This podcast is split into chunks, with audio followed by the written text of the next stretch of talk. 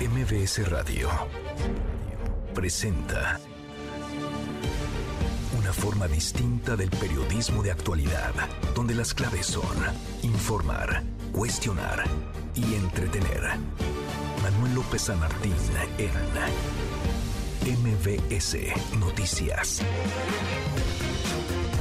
Jueves, eh, jueves 25 de enero, ya casi es viernes, la hora en punto movida. Muy movida esta tarde, hay mucha información. Soy Manuel López San Martín, gracias, muchas gracias que ya nos acompaña. Acaban de estar como todos los días, como todas las tardes todas las voces. El presidente López Obrador se lanzó duro contra Ernesto Cedillo, Ernesto Cedillo, expresidente de México, que estuvo en nuestro país en una conferencia. Eh, criticó, sin mencionarlo, a López Obrador, o se sintió aludido López Obrador. Hoy le respondió en la mañanera. Vamos a estar platicando del tema. ¿Les gustaría escuchar a los candidatos, a las candidatas, a la presidencia, a la jefatura de gobierno? debatiendo, más allá de los debates rígidos, acartonados, de los formales organizados por el INE en espacios, medios de comunicación, programas como este. Ayer les lanzamos la invitación a través de Twitter, una vez que el Instituto Nacional Electoral ha permitido estos debates en esta etapa del proceso electoral. Jorge Álvarez Maínez y Xochil Gálvez dijeron que sí, falta ver qué responde, si es que responde Claudia Sheinbaum en la Ciudad de México, Santiago Tabuada y Salomón Chertovisky también aceptaron Falta ver qué dice Clara Brugada y ante el gobierno rebasado, el descontrol, la falta de autoridad en Guerrero, cambiaron al secretario de Seguridad. Mucho que poner sobre la mesa tarde, arrancamos con las voces y las historias. Las voces de hoy. Andrés Manuel López Obrador, presidente de México. La otra reforma importante es la de la revocación del mandato. Y para que sea vinculatoria, en vez de 40% de participación, estoy proponiendo, se los adelanto, 30 de participación. Ken Salazar, embajador de Estados Unidos en México. No son armas del ejército de los Estados Unidos que tienen los calibres que se usa el ejército. Eso sí es posible. Policía comunitario en Guerrero. El gobierno nos ha dicho que es un delito violar los derechos de los niños. ¿Qué nos dice de la delincuencia organizada que tiene niñas de 12, 13 años? Los andan trayendo como halcones ahí. Senador Emilio Álvarez y Casa. La señora Piedra, si tuviera un poquito de ética, no hubiera aceptado el cargo y ahora pedir su reelección no solo es una desfachatez, es la expresión máxima del sinsentido. Las voces de quienes hacen la noticia, los temas que están sobre la mesa y estas las imperdibles de jueves, ya casi es viernes, ahí la llevamos, vamos, vamos con la información. Ayer el expresidente Ernesto Cedillo respondió al presidente López Obrador, que recientemente lo había criticado por la política económica que llevó a cabo durante su gobierno. Recordó que actualmente hay una gran preocupación en el tema político y económico, parte de lo que dijo en una conferencia puerta cerrada el expresidente Cedillo. Y este pues eh,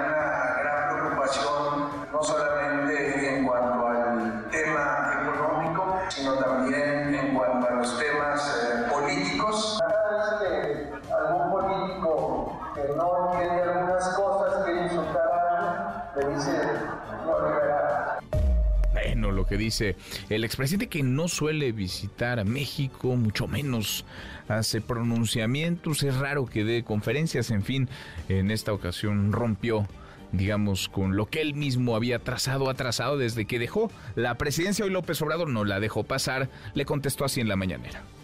Pensamos distintos. Para él el neoliberalismo es un modelo viable, para mí no. El neoliberalismo es para nosotros neoporfirismo y es proteger a las minorías, que por cierto también de manera lógica lo siguen apoyando a él, lo reconocen, seguramente fueron los que lo invitaron, como no lo van a apoyar, pues si les entregó bienes ¿no? del pueblo, de la nación, si los rescató en una crisis, él es un representante de la oligarquía representante, dice López Obrador Ernesto Cedillo, de la oligarquía. A propósito del presidente, aseguró hoy en la mañanera que respetará la veda electoral. Comienza el primero de marzo, cuando inician las campañas, y concluye el 2 de junio. La voz del presidente.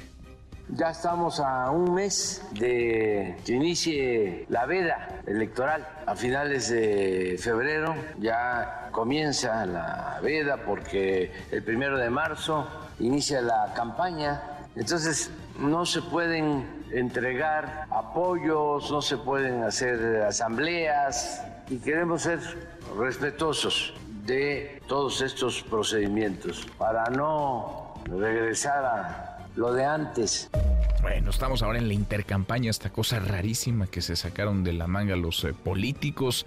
Es el periodo entre la precampaña que ya concluyó y las campañas que inician el próximo primero de marzo. En la intercampaña sí se puede debatir lo han dicho la autoridad electoral, el Instituto Nacional Electoral, lo validado el Tribunal Electoral. Sí se puede eh, contrastar ideas, eh, hacer planteamientos, eh, sí se puede y sería muy sano que eso sucediera más allá de los encuentros formales, los debates que organizará el Instituto Nacional Electoral. Por cierto, en relación con los seis nombramientos encargados de despacho realizados de manera unilateral por la presidenta del INE, Guadalupe y las consejerías del Instituto Nacional Electoral señalaron las consejeras y consejeros que su labor principal consiste en supervisar que estas designaciones cumplan adecuadamente con sus responsabilidades.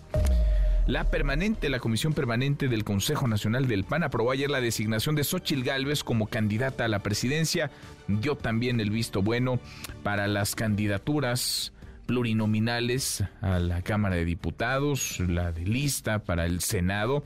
Aprobó también las eh, candidaturas de Santiago Tabuada a la jefatura de gobierno de la Ciudad de México, Renán Barrera a la gubernatura de Yucatán, Livia Denise García en Guanajuato, Eduardo Rivera en Puebla. Competirán ellos, todos ellos y ellas el próximo eh, primer domingo de junio. También la Comisión Política Permanente del PRI aprobó sus listas para la Cámara de Diputados, las, las, cinco circunscripciones y la lista al Senado, nombres varios que llaman la atención. Alito iría al Senado, Alejandro Moreno Cárdenas, el presidente del PRI, Rubén Moreira repetiría en Cámara de Diputados, Malio Fabio Beltrones iría al Senado, Silvana, su hija, Silvana Beltrones, que es senadora, iría a San Lázaro, en fin, en nombres que ahora estaremos platicando.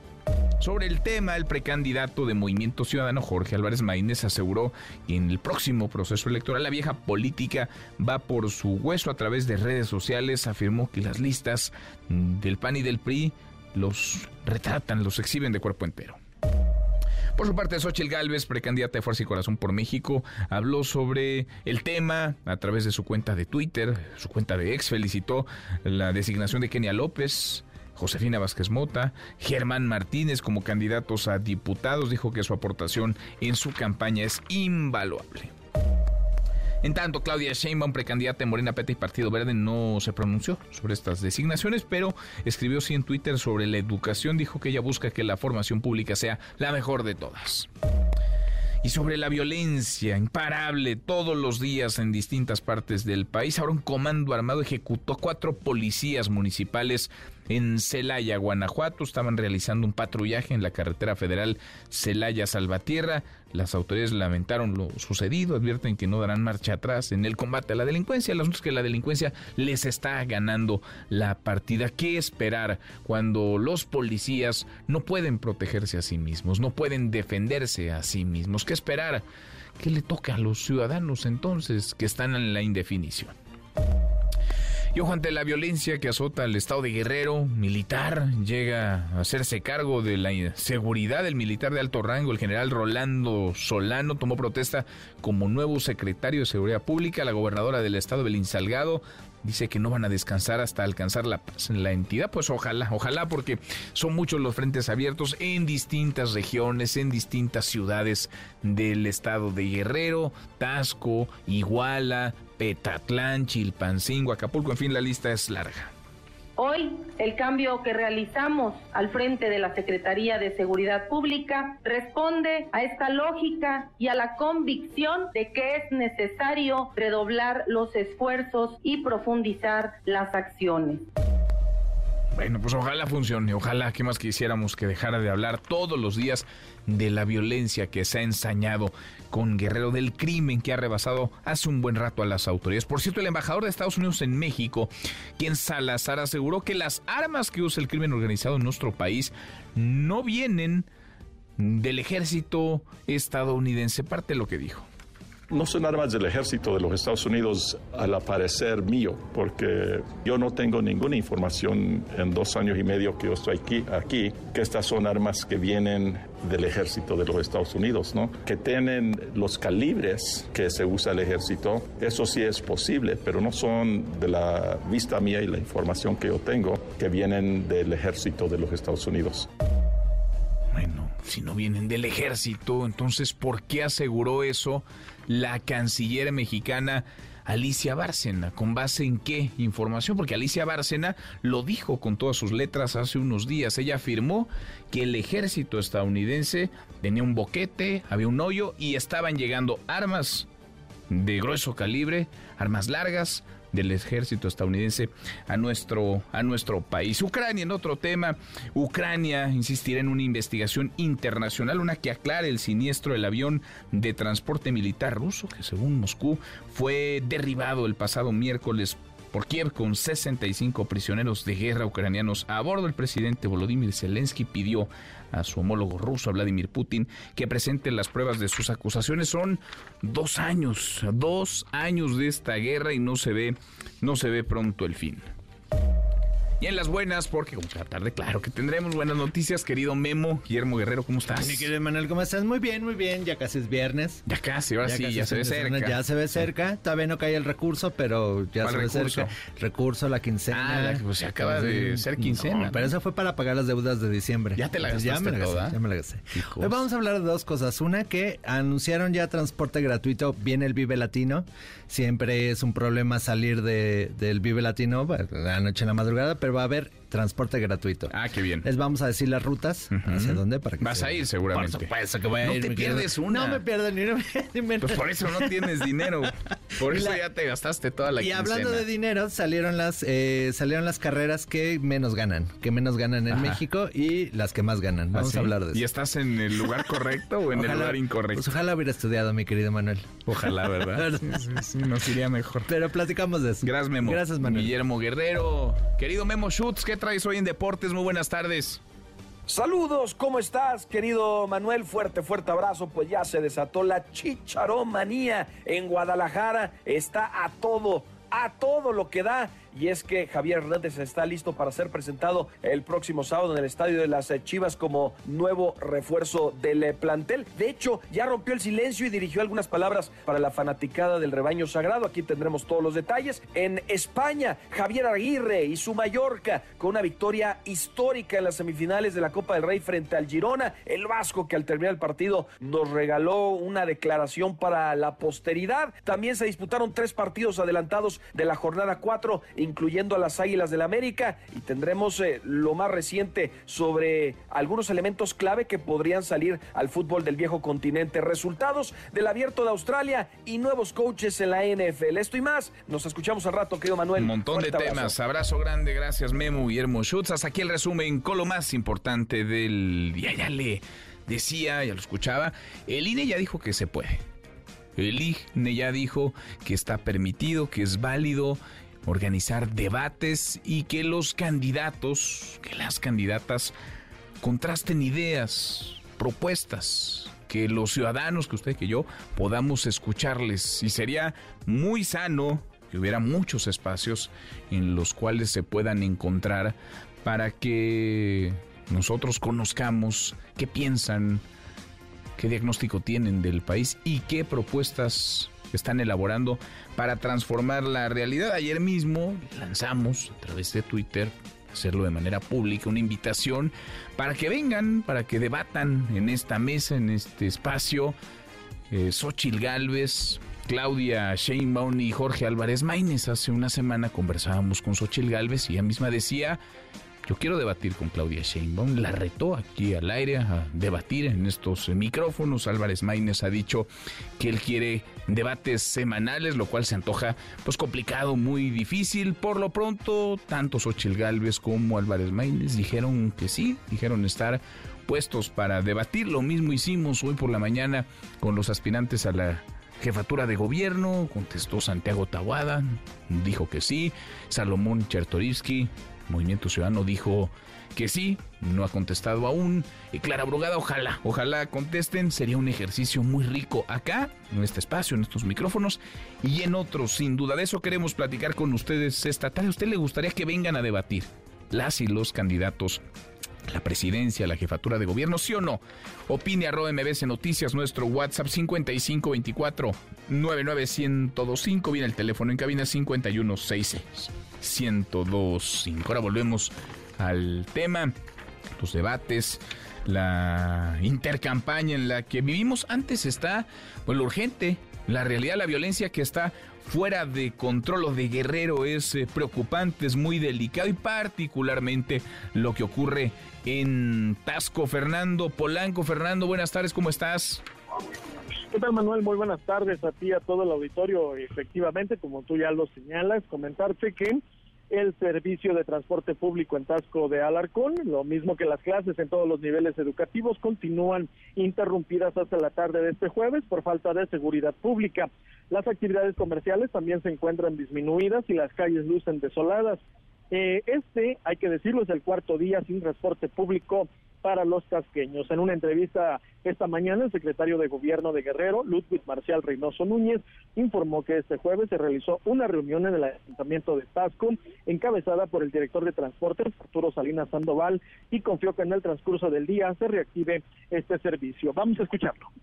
La situación de Tasco ya está el refuerzo por parte de las, de las autoridades, llegó Sedena, Guardia Nacional, hoy está el, el, director de Gobernación allá dialogando con los transportistas, una mesa de trabajo ya precisamente para reactivar el transporte. Estamos ya en el tema y con la participación sí. también del ayuntamiento que ha sido muy importante en este punto de la colaboración municipal. Hasta este momento no está reactivado el transporte. Ya esperemos que hoy se reactive. Hoy. Ahí lo tienes, Manuel. También esperemos, pues sí, espe esperemos, pero pues no es cosa de esperar, ¿no, Fernando? Es cosa de hacer que las cosas pasen, es cosa de tomar decisiones y de asumir el control, de ser autoridad, de aplicar la ley, de ser gobierno, que para eso están en donde están. Efectivamente, Manuel, y comentarte en este contexto de violencia e inseguridad, la gobernadora Evelyn Salgado Pineda tomó protesta esta mañana al general Rolando Solano Rivera como nuevo secretario de Seguridad Pública en Guerrero, en sustitución del capitán de la Secretaría de Marina, Evelio Méndez Gómez.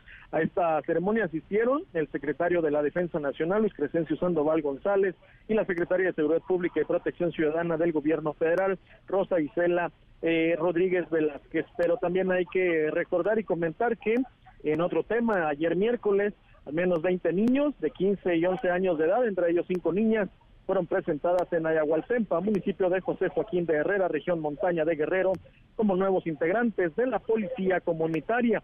Sobre este asunto también se pronunció el secretario de Gobierno, Ludwig Marcial Reynoso Núñez, quien anunció que la administración estatal procederá penalmente contra quienes armaron a los menores de edad. Vamos a escucharlo. Nosotros vamos a presentar las denuncias correspondientes. Nadie puede, nadie puede atentar contra los derechos de los niños. No se puede hacer eso. Armar a los niños no es una estrategia adecuada. A mí me parece que estas personas que han optado por, por tomar esta estrategia están equivocados. Nosotros haremos las denuncias correspondientes y se tendrán que tomar las medidas necesarias.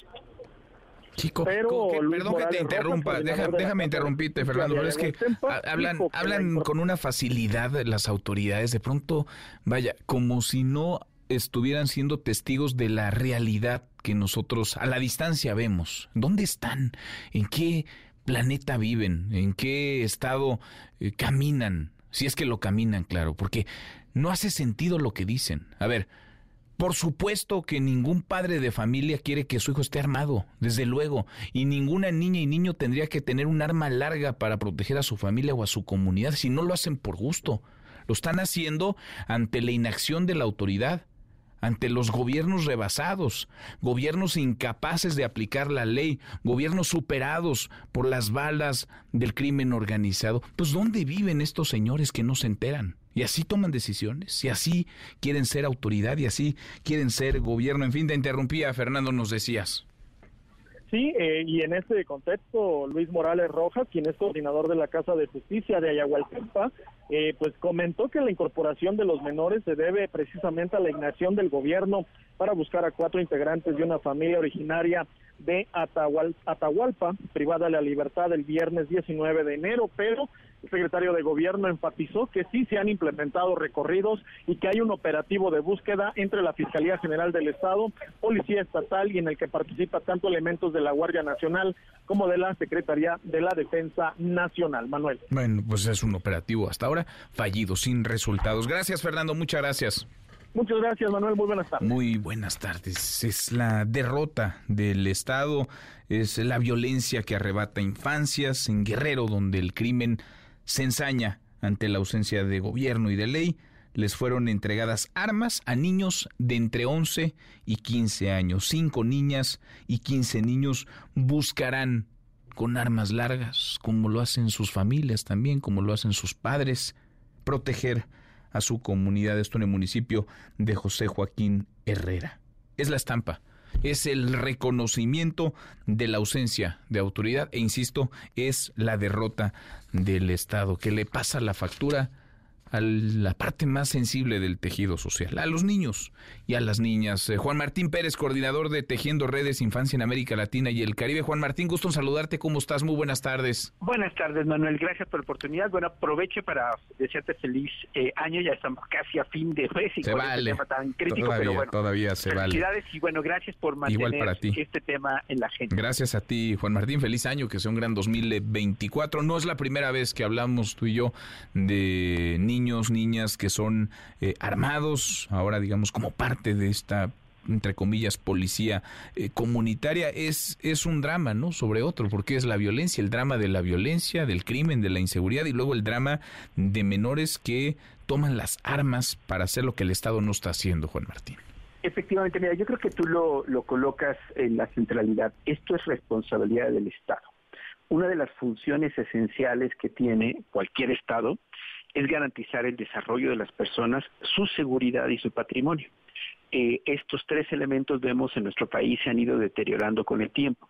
El contexto del cual venimos ya son 17 años de guerra desde que el Estado mexicano optó por declarar la guerra al crimen, militarizar eh, el país y esto obviamente eh, sin resolver el tema de fondo, que son las redes de macrocriminalidad, es decir, la complicidad eh, criminal que tienen funcionarios corruptos, fuerzas de seguridad con estos operadores, porque detrás de esto hay miles de millones de dólares que se mueven de negocios ilegales, donde los niños y niñas, con el paso del tiempo, eh, han sido víctimas de reclutamiento.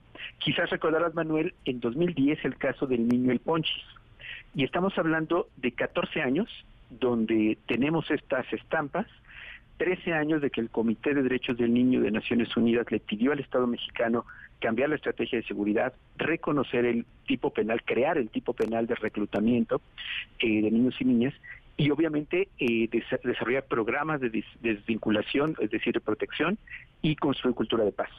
Eh, por ello es que resulta tan ofensivo esto que acabamos de escuchar, que tu compañero periodista nos comparte, del funcionario de Guerrero revictimizando a las víctimas que esto es una práctica que no es nueva, pero que ya se ha hecho habitual, eh, de culpar a las víctimas de su desaparición, de su homicidio, de su feminicidio, y ahora de estar eh, armados para defenderse junto con sus hijos e hijas. Entonces, claramente esto es un sinsentido y es contrario eh, a, la, a, la, ley. Pero quisiera colocar el tema, Manuel, en que invitar al público a que primero no lo normalicemos, o sea, que nos indignemos no con la comunidad indígena, eh, sino con el Estado, que no está cumpliendo. 2019, mayo 2019, la gente puede encontrar esto en, en los, las redes sociales, fueron los primeros videos de niños y niñas armados en esta zona de Guerrero. Después las viudas en enero de 2020 de que asesinaron a 10 músicos indígenas y sus, calcinaron sus cuerpos. Eh, hubieron compromisos que no cumplieron, entre ellos poder ir a sembrar tranquilos, que los niños pudieran ir a las escuelas. Volvimos a mirar estos hechos nuevamente en enero de 2021 y eh, las distintas y accidentadas mesas que han instalado las autoridades lo que les caracteriza es el incumplimiento y nuevamente focalizar eh, el rechazo y la agresión a la policía comunitaria que tiene legalmente la potestad de operar como eh, policía comunitaria por ser pueblos indígenas, pero que están solos frente a grupos criminales que operan, como lo he insistido, bajo la articulación eh, de autoridades eh, pues municipales, estatales y federales. Qué delicado y qué preocupante, porque se ven pocas salidas. Eh, Juan Martín, coincido contigo, este es un asunto de Estado, es responsabilidad del Estado mexicano y lo que exhibe esto es la derrota del Estado, las omisiones acumuladas y el fracaso como Estado mexicano para proteger a las niñas y a los niños. El ver a una niña, un niño de 11 a 15 años con un rifle de asalto, pues es, vaya, tendría que eh, hacernos pensar tanto y de verdad que es desesperanzador, eh, vaya, desmoraliza porque porque es el reconocimiento de la autoridad de que eh, no solamente fueron superados, sino que son incapaces de proteger a las niñas y a los niños y no tienen siquiera quizás la intención de hacerlo. Es tan delicado y tan preocupante eh, esto como las palabras en donde ni siquiera asumen su tramo de culpa, ¿no? Es decir, ¿cómo, cómo empezar a recomponer esto cuando la autoridad ni siquiera parece consciente de lo que ha dejado de hacer para llegar a donde estamos, Juan Martín? Fíjate, Manuel, que eh, te digo que nosotros hemos estado ya documentando más de una década. 2011 el Comité de Derechos del Niño emite recomendaciones. 2016 el Estado mexicano es citado por la Comisión Interamericana para hablar de desaparición y reclutamiento, que ya incrementaban mucho. 2020 nos volvimos a reunir ante la Comisión Interamericana con un listado de incumplimientos y de nuevos compromisos y nada de esto lo han cumplido.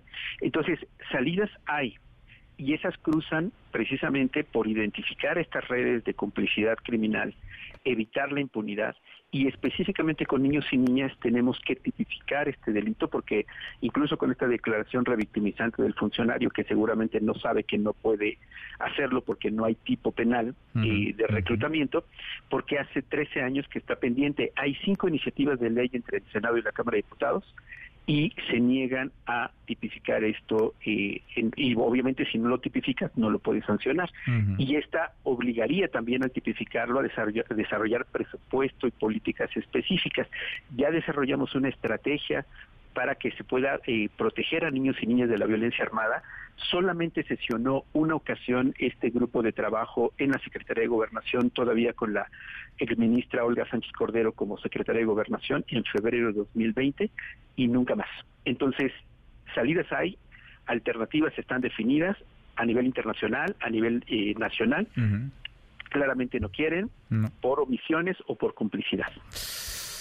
Pues qué panorama y qué poco esperanzador lo que observamos. Así andan las cosas en pleno 2024 año electoral, mientras esto tendría que ser un tema central en las en las campañas que están por comenzar. Parece que se imponen otras otras prioridades, las grillas, los los jaloneos y esto pues esto está creciendo frente a nuestras narices. Eh, Juan Martín, qué gusto escucharte como siempre. Muchas gracias. Gracias, Manuel, y sigamos insistiendo en este tema. Te agradezco profundamente. Sigamos, sigamos. Gracias. a ti, muchas gracias, Juan Martín Pérez, coordinador de Tejiendo Redes Infancia en América Latina y el Caribe. Casi llegamos a la media, la hora con 28. Pausa, volvemos, volvemos, hay más. Siga a Manuel López San Martín en redes sociales. Twitter, Facebook y TikTok. M. López San Martín. Continúa con la información con Manuel López San Martín en MBS Noticias.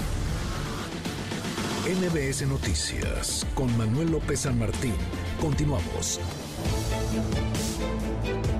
Seguimos, cruzando la media justora. La cruzamos la hora con 30. Es una crisis porque ya es una crisis desde hace mucho en varias alcaldías de la capital, pero ahora pues esta crisis se expande. No es novedad que en Iztapalapa falte el agua, por ejemplo, tampoco en las zonas altas del Valle de México, las alcaldías de Tlalpan, en las alcaldías La Magdalena Contreras, Coajimalpa, pero ahora está escaseando el agua en la Miguel Hidalgo, en Benito Juárez, en Coyoacán, todas estas, por cierto, alcaldías gobernadas por la oposición cuando avanza el calendario electoral y estamos a menos de cinco meses de la elección del primer domingo de junio. Adrián Jiménez, Adrián, buenas tardes, ¿cómo estás?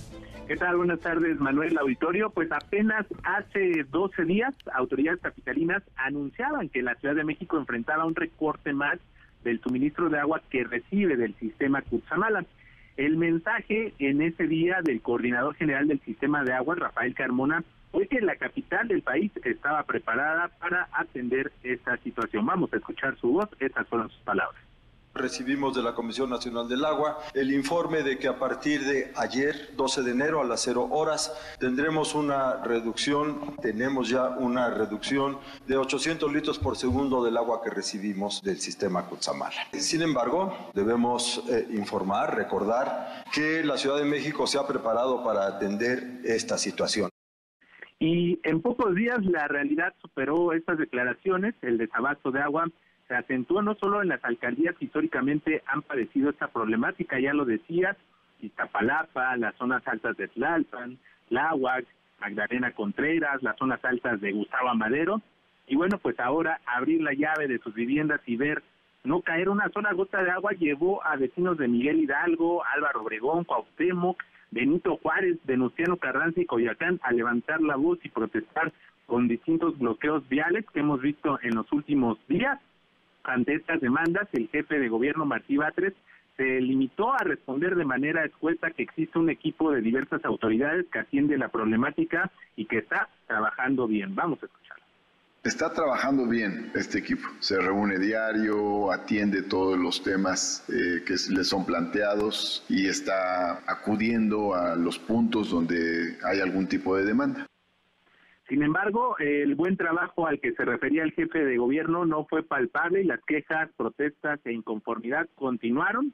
En algunos casos la falta de agua viene desde finales del año pasado, en otros el problema suma ya casi una semana. En el caso de Miguel Hidalgo, el sistema de aguas de la Ciudad de México, el SACMEX, desactivó el bloqueo vecinal y acordó una mesa de trabajo para el próximo martes 30 de enero dicen ellos, para verificar el estado de trabajos técnicos realizados en esta zona para regularizar el servicio. Además, ayer el Subcomité Técnico de Coordinación para la Prestación de Servicios de Agua Potable, Drenaje, Alcantarillado, Tratamiento y Reuso de, agua, de aguas residuales y operación de infraestructura hidráulica en la Ciudad de México, que está integrado por el SACMEX y las alcaldías, realizó su primera sesión en la que el organismo se reunió con representantes de 15 de las 16 demarcaciones.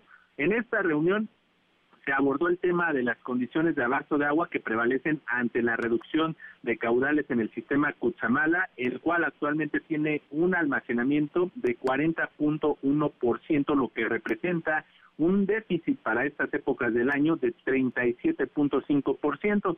El SACMEX informó sin dar mayores detalles que ahí se presentaron propuestas para optimizar la estrategia de distribución equitativa del agua en la Ciudad de México. La época decía que aún no llega, pero sí el desabasto de agua potable que se observa de manera natural durante este periodo. Manuel, mm, auditorio, la información que... Entonces, digamos, Adrián, eh, la mayor eh, crisis, las mayores eh, quejas de vecinos llegan desde qué alcaldías en estos momentos?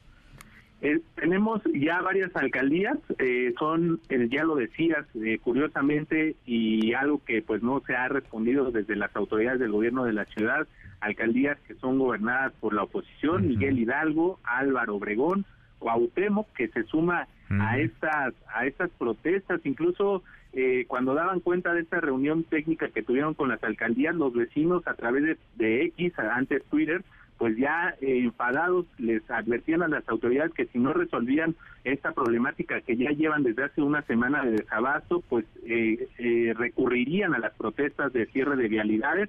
Benito Juárez, Venustiano Carranza, donde bueno, pues también ya se reunieron el SACMEX con autoridades de esta demarcación y Coyoacán.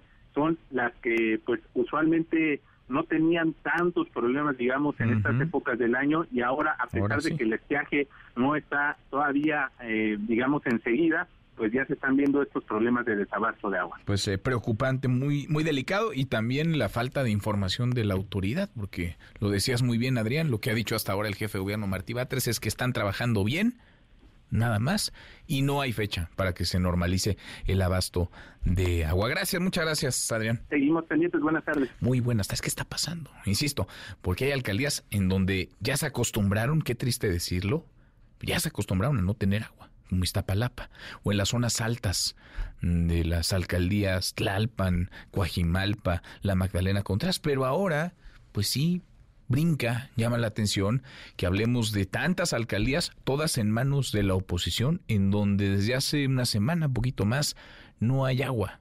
Miguel Hidalgo, Benito Juárez, Álvaro Obregón, Coyoacán. ¿Qué está pasando? La Cuauhtémoc.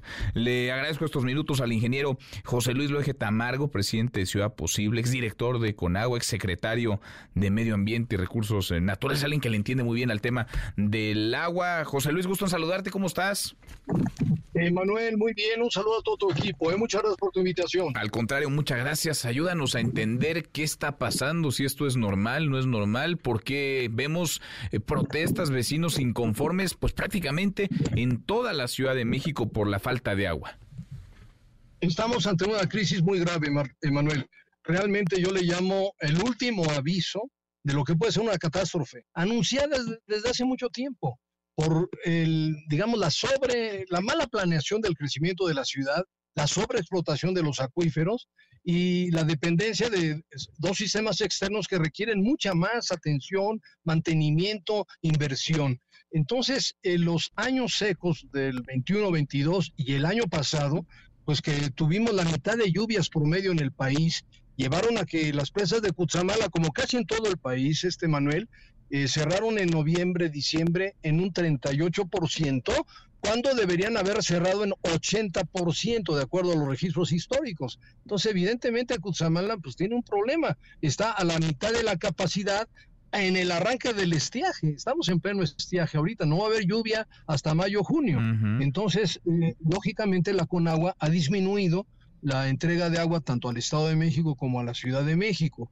Y aquí yo me detengo un poquito, este Manuel, para decirte que eh, desde hace varios días que he hablado con algunos alcaldes, eh, esta situación se configura en lo que se llama una declaratoria de desastre. ¿Por qué? Bueno, pues porque lo marca la ley, el Sistema Nacional de Protección Civil frente a fenómenos hidrometeorológicos que pueden ser destructivos, como un terremoto o como un este, ciclón, pero también esta situación de sequía extrema del año pasado amerita que eh, haya esa declaratoria por parte de la Secretaría de Gobernación. ¿Por qué, Manuel?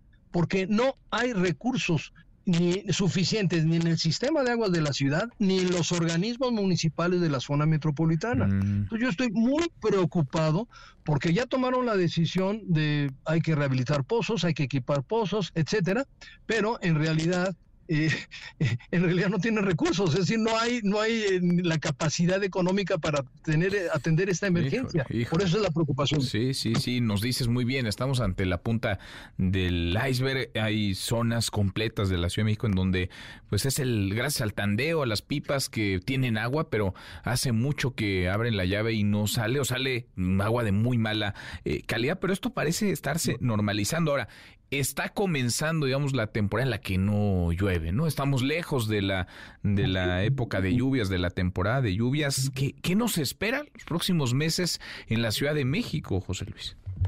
Bueno, mira, la decisión de la Comisión Nacional del Agua, que efectivamente yo no veo ahorita otra salida.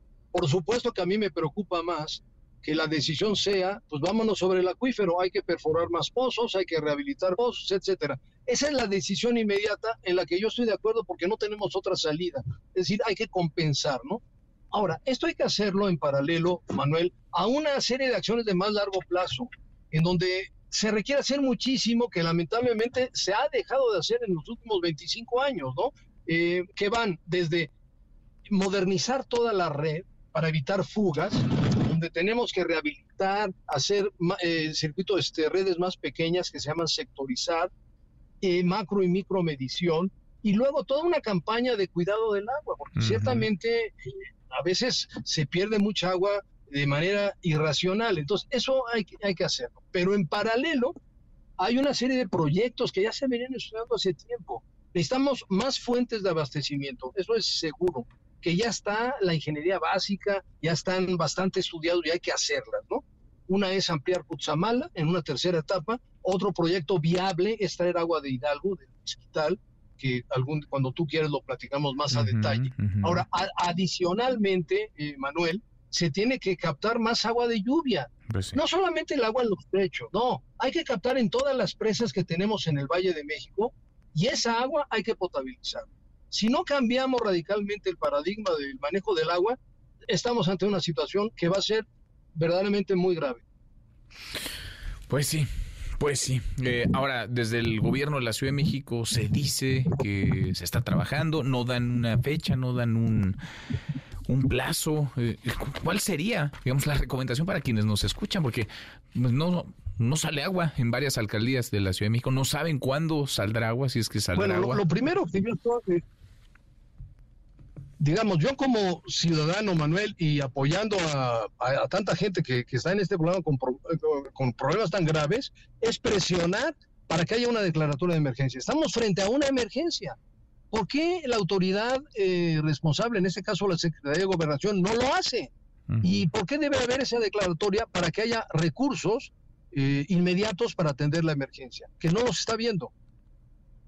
Eh, bueno. Sí, sí, sí, sí, aquí estás, José Luis, te estamos escuchando. Ah, te estamos- Eh, perdón. Entonces, eh, te quiero comentar, porque me han, me, han- me han consultado algunos municipios de la zona metropolitana, por ejemplo, Naucalpan, depende en un 75% de, de Cutzamala. Entonces, Naucalpan, para poder solventar esta crisis, sí requiere perforar pozos, rehabilitar pozos, equipar pozos. ¿Qué quiere decir equipar pozos? Hay que comprar equipo eléctrico, eh, eh, moto- eh, bombas, equipo muy caro que por alguna razón no lo, no lo han hecho en los últimos años, ¿no? Entonces, el protocolo del Sistema Nacional de Protección Civil permite aplicar recursos en condición de emergencia que son absolutamente necesarios en este momento. Yo estoy alarmado, Manuel, alarmado, y te lo digo por experiencia como director de Conagua, que frente a esta situación, el- las autoridades federales están en el limbo, están, no sé qué están esperando, a que, a que venga una guerra real entre lo que estamos empezando a ver en este momento. Entonces yo sí creo que como ciudadanos debemos de presionar a la autoridad para que haya apoyos frente a esta emergencia. Pues sí, ¿no? y este Lo tema, segundo perdón, perdón, déjame nada más te interrumpir. Y este tema tendría que ser prioritario en la conversación, en las propuestas de campaña, ¿no? Que, que vaya, de algo sirva para que candidatos, candidatas se pronuncien sobre el tema. Pero nos decía, segundo, Segundo, necesitamos un programa verdaderamente una hoja de ruta de largo plazo para recuperar el acuífero, para no depender tanto del agua subterránea que estamos en riesgo de perderla. Ahorita estamos, eh, digamos, en, en alarma por la, el nivel tan bajo en las presas en Cutzamala y el, y el bajo, la baja aportación. Bueno, yo te quiero decir, Manuel, que el acuífero está peor. Es decir, estamos extrayendo a más de 400 metros de profundidad, estamos extrayendo muchísimo más de la capacidad de recarga. Hemos destruido las zonas de recarga naturales del acuífero, que son los bosques, las áreas verdes, las laderas de los cerros, que hemos hecho de la ciudad una plancha de asfalto. Entonces, no hay recarga del acuífero, estamos sobre extrayendo agua, pues evidentemente si tú estás tomando un vaso de agua, estás llegando al fondo y no te sirven de una jarra, pues te vas a quedar sin agua. La Ciudad de México se va a quedar sin agua. Pero eso yo, yo le llamo un- una situación verdaderamente catastrófica, inimaginable. O sea, yo no quiero pensar, Manuel, a lo que podemos llegar si no cambiamos radicalmente nuestras políticas en materia de agua en la zona metropolitana.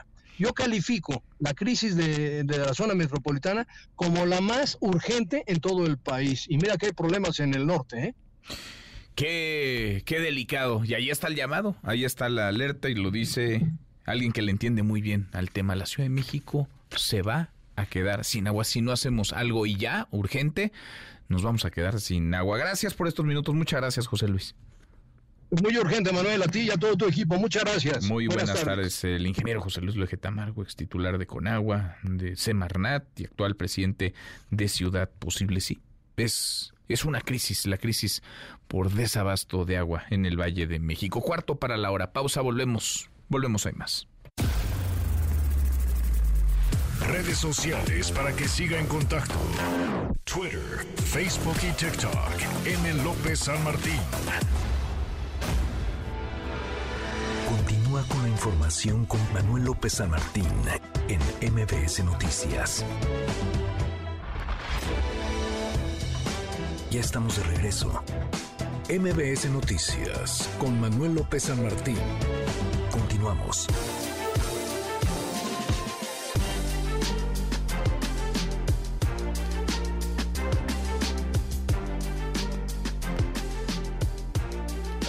Seguimos 10 para la hora. Hablábamos de la crisis por el desabasto de agua en la Ciudad de México, pero no solo es la Ciudad de México. Hay quienes están ya desesperados porque la autoridad, los gobiernos no hacen lo que tienen que hacer porque, vaya, les falta el agua desde siempre y ya se cansaron y con toda razón. ¿Qué pasa?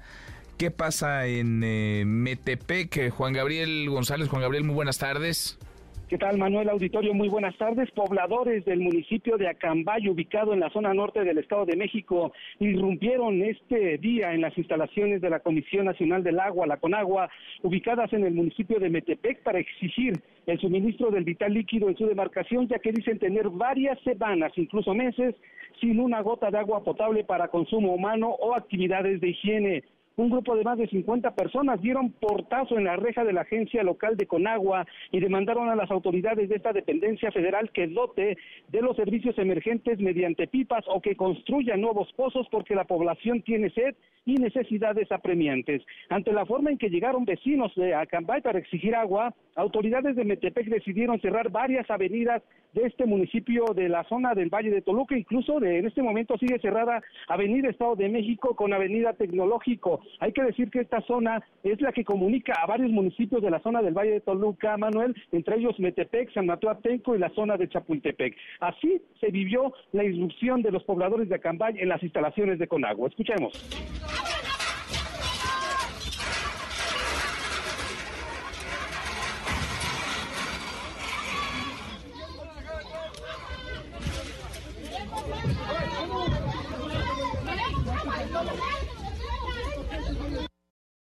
Pues destrozaron la reja e ingresaron por la fuerza. Los habitantes de Acambay indicaron que el gobierno municipal se ha desentendido de la problemática y por ello recurrieron a la protesta de esta manera en las instalaciones de Conagua. En estos momentos hay una mesa de diálogo entre los representantes de las comunidades de Acambay con el gobierno del estado y la Guardia Nacional, pero por lo que se ve ya han advertido los pobladores de Acambay no se van a mover hasta que les den garantías de que hoy mismo van a tener agua. Manuel, pues a ver cómo le hacen, a ver cómo les pueden dar esa garantía, porque se antoja muy complicado. Se entiende, por supuesto, no se justifica la violencia nunca, desde luego, pero se entiende la frustración, el enojo de quienes tienen mucho tiempo padeciendo la falta de agua. Gracias, muchas gracias, Juan Gabriel.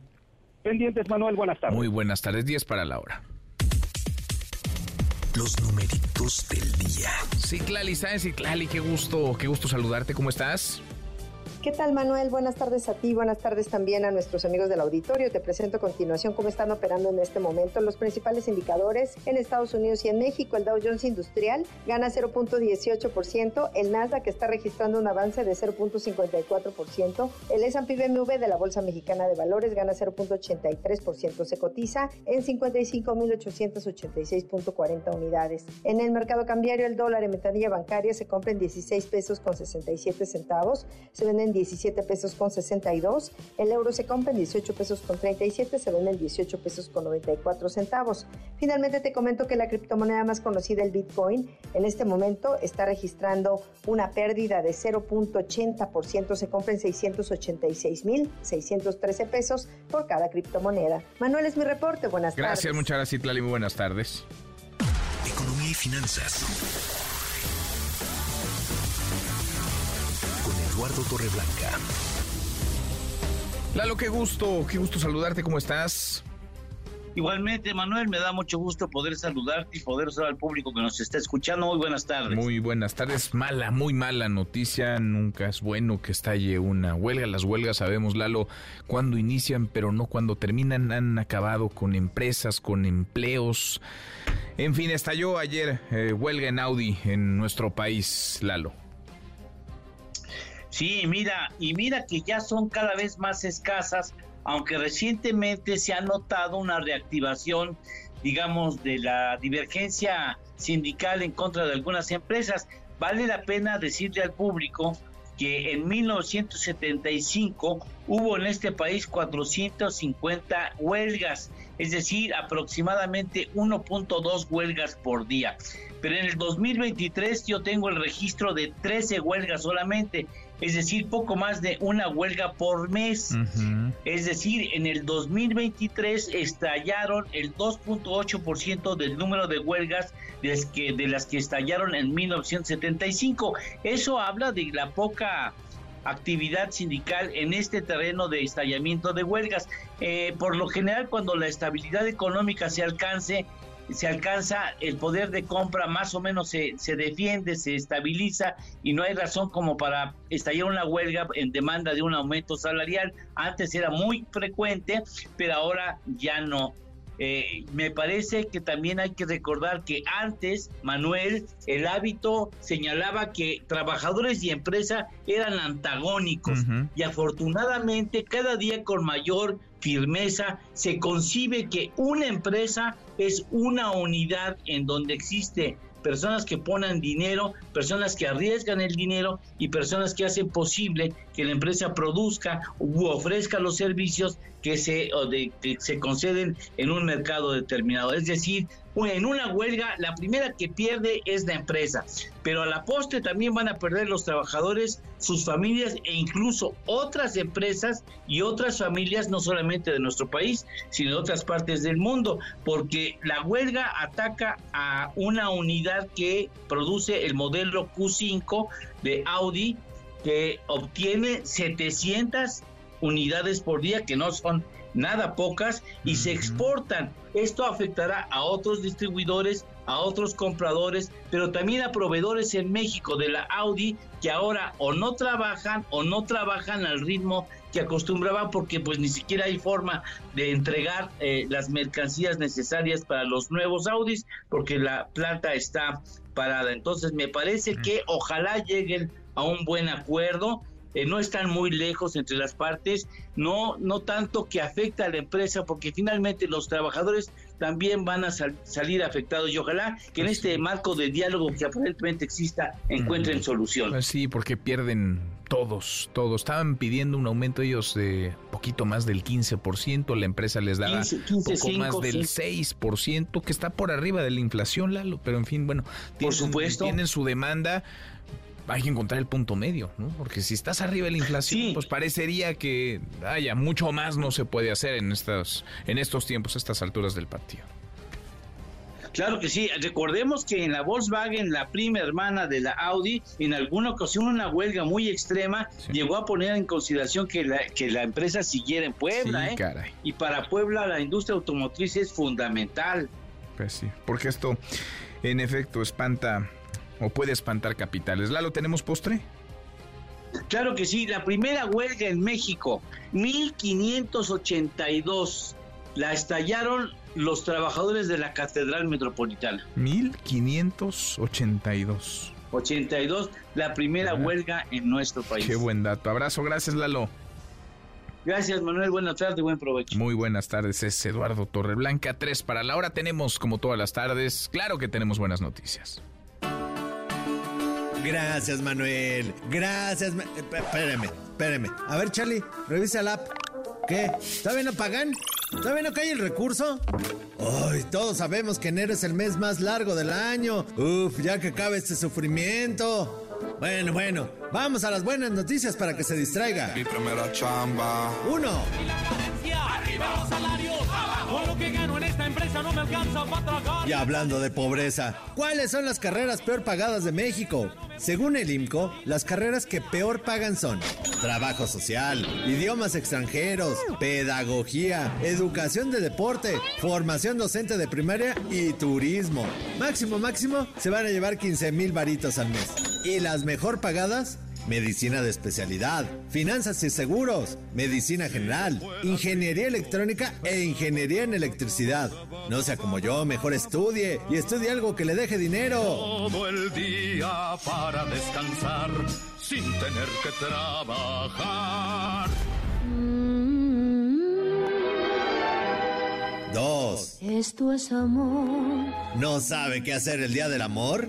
Ah, picarón, ya viene el día de los enamorados, el día del amor carnal y sincero. Nos enteramos que una pizzería llamada Lúpulo le va a enseñar a hacer pizzas con forma de corazón, para que usted se ponga con su pareja, como en la escena de Ghost, amasando con erotismo, con, con erotismo, con como se diga. Hasta le dan unas cervecitas, le dan sus ingredientes y ándele a amasar su propia pizza, como la de mi Moore. Ya me puse cachichurris.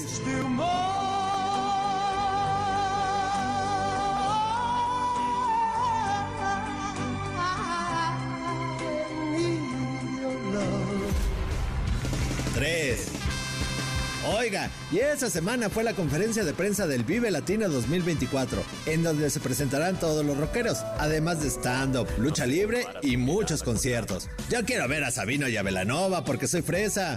Y para que usted se regrese tranquilo, se acaba de anunciar que habrá transporte gratuito al Estado de México. Vaya, ya era hora. Saldrán camiones a Tepotzotlán, a Tlanepantla, a Tultitlán, a Coacalco y a Cuautitlán Izcalli. Para que usted disfrute, salte, baile y luego se suba al camión todo sudoroso, junto a otros 70 rockeros sudorosos. Pero ¿qué importa? Rockero que no es sincero no es rockero y que pase usted un feliz jueves. Siempre hemos sido una cosa normal.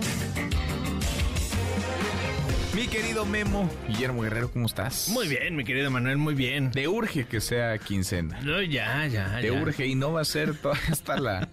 ¿Qué falta? Una semana, ¿no? Una, una eterna semana. Una eterna Al- semana. Hasta el 48 de enero va a ser. Hasta- Qué largo es enero. Sí. Es larguísimo. qué- qué largo, qué largo. Pero bueno, ni modo. Hay que me presten Ánimo, dinero. hay que poner buena... Hay Oye, que me pueden se te prestar. adelantó el Día del Amor y la Amistad. Fíjate que ya empieza a haber varios. Bueno, primero va a venir. eh, 2 de febrero, Día 2 de de la febrero, Candelaria. La próxima semana vamos a hablar de las ferias de, de Tamales. tamales. Uy, qué rico. Pero también empiezas ya a sacar algunas promociones muy simpáticas, como esta que te enseñan a hacer una pizza en forma de corazón.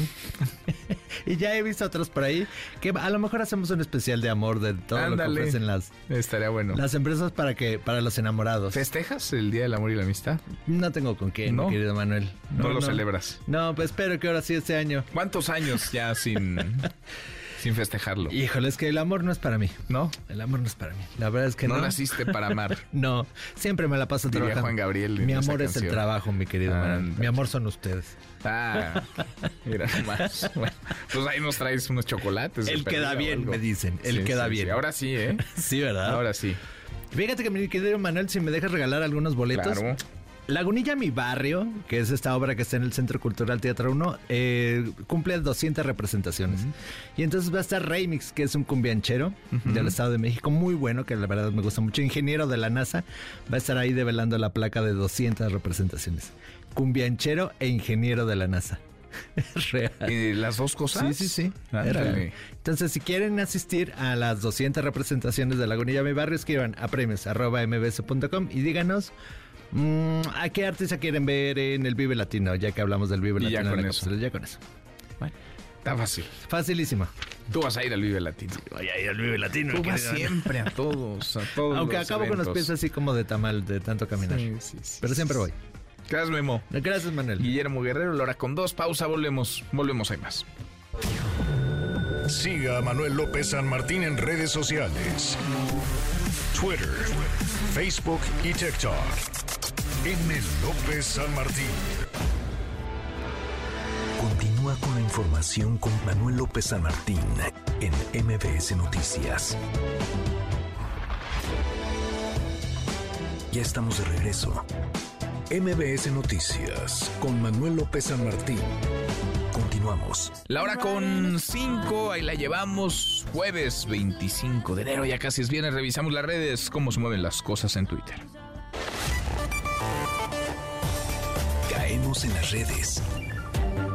Hay toda una discusión por algo que es evidente, que es obvio.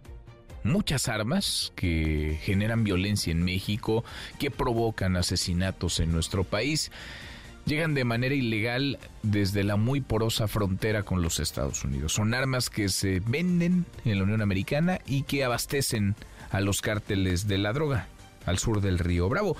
Pero hace unos días la canciller mexicana, Alicia Bárcena, abrió un nuevo frente en este tema. Ella habló de que hay armas en manos de los grupos criminales mexicanos, armas de uso exclusivo del ejército estadounidense, lo cual hablaría de corrupción en el menor de los casos en el ejército eh, norteamericano del tema.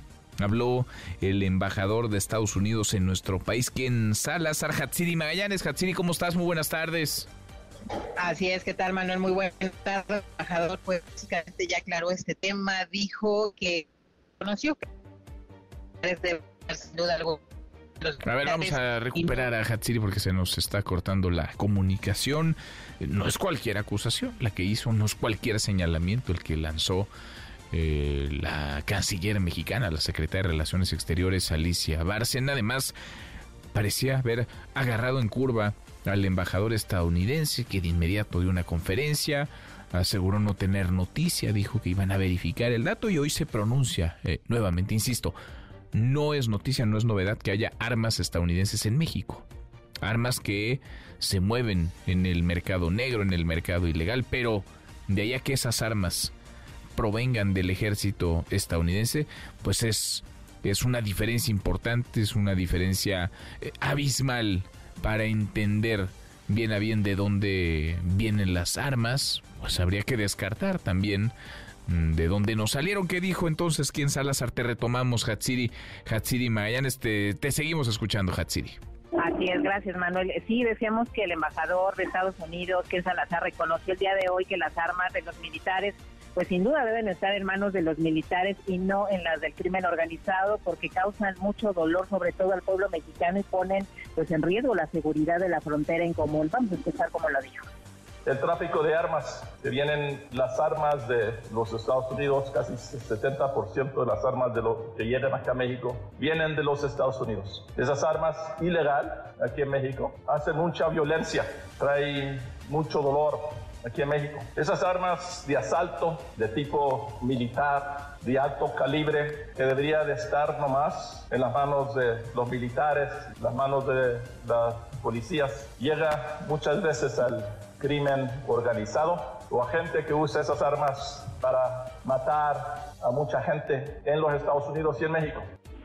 Y luego en esta entrevista, ya después de inaugurar esta conferencia sobre el consumo de drogas, quien Salazar aclaró justo que las armas que utiliza el crimen organizado no son del ejército estadounidense, aunque sean del mismo calibre. Vamos a escuchar cómo lo aclara no son armas del ejército de los Estados Unidos al aparecer mío, porque yo no tengo ninguna información en dos años y medio que yo estoy aquí, aquí que estas son armas que vienen del ejército de los Estados Unidos, ¿no? Que tienen los calibres que se usa el ejército, eso sí es posible, pero no son de la vista mía y la información que yo tengo que vienen del ejército de los Estados Unidos.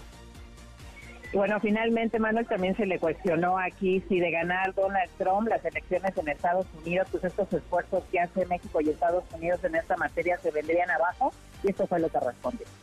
La política de los Estados Unidos eh, es, complicada, ¿no? La manera que yo lo veo en el trabajo que yo hago como embajador, yo trabajo en esta relación así viendo hasta el futuro, el 2030. Entonces, eh, en los temas principales, las prioridades del presidente Biden y las prioridades mías no han cambiado nada y lo estamos viendo adelante. Eso es primero la integración de la economía, la economía de América del Norte, eh, un apoyo fuerte al TEMEC y eh, profundizando las cadenas de suministro entre Estados Unidos y México. El reporte que tenemos, Manuel. Gracias, eh, muchas gracias, Hatsidi. Buenas tardes. Muy buenas tardes. Pues habrá que seguir investigando. México, por cierto, tiene en curso una demanda millonaria contra quienes fabrican y comercian armas en los Estados Unidos, porque evidentemente hay corrupción acá y allá, para que las armas pasen como pasan desde Estados Unidos abasteciendo a los cárteles eh, de la droga mexicanos al sur del río Bravo es porque hay corrupción en ambos lados de la frontera. El PRD, en otro tema, el PRD entregó esta tarde su constancia como candidato a la jefatura de gobierno a Santiago Tabuada. Ayer fue el PAN. Manuel Hernández Tocayo, buenas tardes, ¿cómo estás? Tocayo, muy buena tarde para ti, para todo el auditorio. Y en punto de las doce y media llegó Santiago Taboada a este edificio del Partido del Sol Azteca en la capital del país para recibir esta constancia. Platicamos con él unos minutos y nos comentó que eh, se tiene una campaña eh, ganadora, eh, que los señalamientos que le han hecho en las últimas horas eh, todo esto relacionado con el cargo inmobiliario, pues prácticamente eh, son patadas de ahogado, ya que a su decir no existe algún otro candidato que haya sido tan escaneado como eh, él eh, en estos momentos. Escuchemos.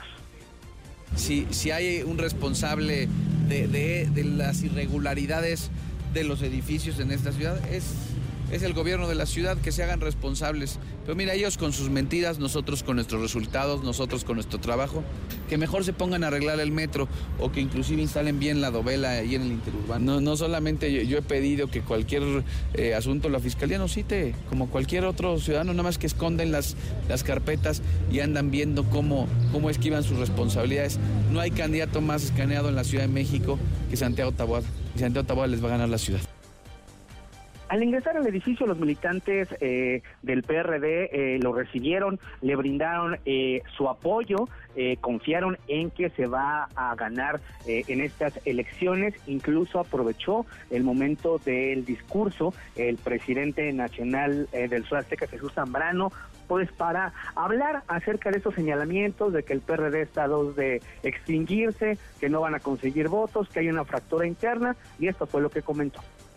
El PRD, lo subrayo, en su gran mayoría, en su enorme proporción, arriba del 99% está unido, está en defensa del PRD porque vamos a salir, estoy seguro, con un mayor porcentaje de votos, porque vamos a tener una mayor cantidad de votos en todo el país, porque así está trabajando el PRD, está convencido y con ese ánimo está decidido a salir adelante. Y estamos por ello mismo unidos aquí en la ciudad. En ese sentido, eh, Santiago Taboada y Jesús Zambrano coincidieron en que se tiene que tener un cambio, ya que la actual administración, pues simple y sencillamente no ha hecho las cosas como se debe e incluso los calificaron de ineptos. Tocayo, es la información que yo le tengo al auditorio. Gracias, muchas gracias, Manuel. Muchas gracias, Tocayo.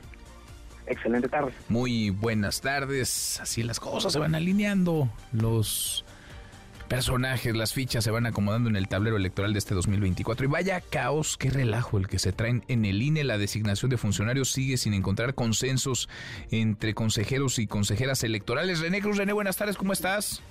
Hola Manuel, muy buenas tardes. Así es, la designación de funcionarios del Instituto Nacional Electoral pues sigue sin encontrar los consensos entre las 11 consejerías que integran el organismo.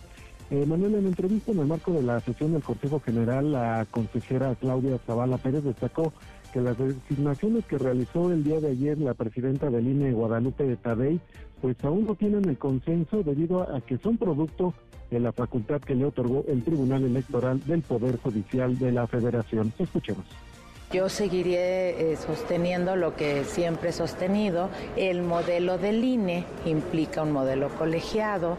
El arropo del consenso para quienes están en las áreas es importante también, pero en este caso estamos en una situación en la que fue sometida a un tribunal. El tribunal definió que era viable que fuera así y así será. No tienen un consenso porque no, no es necesario el consenso. Por su parte, el consejero Martín Paz aseveró que la resolución del tribunal rompió con la colegialidad de la institución, motivo por el cual dejó en claro que las cuentas que rinden los encargados de despacho de las direcciones ejecutivas y unidades técnicas, pues será responsabilidad de Taradei Zavala. Así lo dijo. Las cuentas que deban rendir estas personas que han sido nombradas, pues también serán responsabilidad de quien les nombró. Yo desde las comisiones que presido estaremos haciendo una vigilancia permanente del trabajo que realicen estas personas, particularmente desde la Comisión de Capacitación y Organización Electoral, pues tenemos vinculación con todas las áreas y entonces estaremos yo particularmente pues vigilando que estos uh, nombramientos pues eh, cumplan, den el ancho para el trabajo que viene. Manuel, comentarte que Claudia Edith Suárez Ojeda, quien el día de ayer pues fue nombrada como encargada de despacho de la Secretaría Ejecutiva del INE, pues no estuvo presente y no estaba presente en la sesión que se lleva a cabo este jueves. Y a este respecto, pues el INE justificó esta ausencia al asegurar que la funcionaria pues se encuentra con el proceso de entrega-recepción y por este motivo eh, su lugar fue ocupado por esta única ocasión por Miguel Ángel Patiño Arroyo, quien es director ejecutivo de organización electoral. Manuel, pues así las cosas al interior del hecho. Bien, gracias, eh, muchas gracias René. Muy buenas tardes. Muy buenas tardes, estamos en la temporada de definiciones. Eh, veíamos ya de las eh, candidaturas, el PAN y el PRI, también el PRD perfilan ya algunas, sobre todo la lista al Senado, las eh, diputaciones plurinominales, en Morena ya tienen definidas a quienes van a ir en la lista, no solamente en las fórmulas, la lista aún no, falta la tómbola, allá es por tómbola, pero en las fórmulas al Senado, en entidades como Ciudad de México, Yucatán, donde se elegirá también eh, gobernador Chiapas, Guanajuato, Jalisco, en fin, bueno, las del PAN y el PRI que se dieron a conocer ayer por la noche, pues vaya que han despertado polémica porque hay de todo un poco. Literalmente hay el regreso de varios que estaban eh, guardados o de bajo perfil mm, a lo largo de este gobierno, de este sexenio. Por ejemplo, Manlio Fabio Beltrones, están eh, quienes han tenido protagonismo y son dueños de un partido, Alejandro Moreno Cárdenas, el dirigente nacional del PRI, o Rubén Moreira, el coordinador de los diputados del PRI, que repite, la diputada eh, priista y presidente de la Cámara mm, Baja, Marcela Guerra, Aurelio Nuño, exsecretario de Educación, todo esto en el, en el tricolor. Carlos Aceves del Olmo, senador priista, secretario de la CTM, ¿qué le ha aportado desde el Senado a los trabajadores? Pues es un gran secreto si es que hay respuesta para ello. En fin, eh, parece que no hay demasiada novedad en estas eh, listas. En el PAN, eh, Ricardo Anaya sería el regreso del ex candidato presidencial. Marco Cortés, presidente del PAN, que pues fácil, ¿no? Da el salto, él mismo se pone casi casi en la Cámara Alta con un escaño. Enrique Vargas, diputado local del PAN en el Estado de México. En diputados, Josefina Vázquez Mota. Kenia López eh, Rabadán, senadora actualmente, jefa de la oficina de la campaña Xochil Gálvez, Jorge Romero, que repetiría el coordinador de los diputados del PAN, Francisco García Cabeza de Vaca, exgobernador de Tamaulipas, Germán Martínez, quien fuera dirigente del PAN, eh, luego rompiera con ese partido, llegara al Senado por Morena, ahora regresaría como legislador eh, panista. En fin, bueno, no a todos les gustaron los repartos, los nombres que aparecen en estas eh, listas. El senador Emilio Álvarez y Casa calificó como vergonzoso eh, la lista y la forma en la que se repartieron estas pues estas posiciones porque dice él a muchos ciudadanos se les deja fuera eh, cuando en teoría el espíritu de la alianza del Frente Amplio por México de la alianza que conforman PAN y PRD es que los ciudadanos pues formen parte y acá más bien hubo un reparto entre panistas, priistas y perredistas. A propósito de Emilio Álvarez y Casa, calificó, vaya, de vergonzoso, fue demoledor con el informe que presentó la CNDH, cabezada por Rosario Piedra Ibarra ante la permanente. Ayer estuvo Rosario Piedra Ibarra. Qué papelón, qué papelón ha tenido la titular de la CNDH. Parte lo que dijo el senador Álvarez y Casa. Lo que ha hecho la señora Piedra de facto es desaparecer a la CNDH, es hacerla irrelevante. Hoy la CNDH es más conocida por sus silencios que por sus actuaciones. La CNDH fue construida como un mecanismo para enfrentar el abuso de poder, para evitar las violaciones a los derechos humanos, para proteger a las víctimas. Lo que ha hecho la administración de la señora Piedra es la sumisión a este gobierno, aplaudir a este gobierno y someterse a este gobierno. Bueno, queda la crítica y sí, difícil no darle la razón a Emilio Álvarez y Casa, al senador Álvarez y Casa. En redes sociales está circulando desde ayer un video en el que la comisionada llegó prácticamente al cargo hace unas semanas, la comisionada nacional de búsqueda Teresa Reyes Agún. Eh, ignora a los reporteros, a los periodistas que estaban eh, preguntando sobre la situación de los desaparecidos durante un evento ayer en Hermosillo. Los reporteros están haciendo lo suyo, están haciendo su chamba y la sociedad mexicana agradecería que hubiera respuestas, información, pero la Comisionada Nacional de Búsqueda se fue hasta por la cocina con tal de no responder. Comisionada, nos permite una entrevista. Somos muy poquitos medios de comunicación. Hay dudas. ¿Cuáles son los acuerdos? Es breve, comisionada. Comisionada, queremos saber a qué acuerdos llegaron. Comisionada, ¿cuáles son los acuerdos con el gobierno? Por acá, por acá, por favor. Pues no quiso contestar. ¿A qué le tienen miedo? Los reporteros preguntan, los periodistas están haciendo su chamba. Las víctimas quieren información, la sociedad mexicana también, y la comisionada nacional de búsqueda, Teresa Reyes Agún, prefiere huir no dice nada y se va mientras le abren paso por la cocina. En Chiapas, por desconfianza, pobladores impiden el paso del ejército en Chicomucelo. Es una crisis, es un drama este. Hay miles de personas desplazadas, eh, choque, enfrentamiento entre grupos de la delincuencia. Lisette Coello, Lisette, buenas tardes, ¿cómo te va? ¿Qué tal, Manuel? Muy buena tarde. Te saludo con gusto aquí al auditorio. Informarte que habitantes de la comunidad Zapote Ventana, municipio de Chicomucelo, en Chiapas, negaron el ingreso de los elementos del ejército mexicano a esa zona de la sierra, pues aseguran que en días pasados integrantes de los grupos criminales irrumpieron en las viviendas para amenazarlos, a pesar de que los uniformados se encontraban en la cabecera municipal realizando recorridos. Así lo expresaron los habitantes a los integrantes de un convoy que estaba ahí. Escuchemos. Los caminos están tapados, no crean que porque queremos que ustedes no pasen, no. ¿Por qué? Porque ellos venían, entraron a las comunidades y creo que se dieron cuenta. Amenazar a todos. Entraron a amenazar a puntas de armas. Y el ejército dando vuelta en Chicomucelo. ¿Cómo es posible que un grupo armado pase a las horas del día en Chicomucelo, estando el ejército dentro?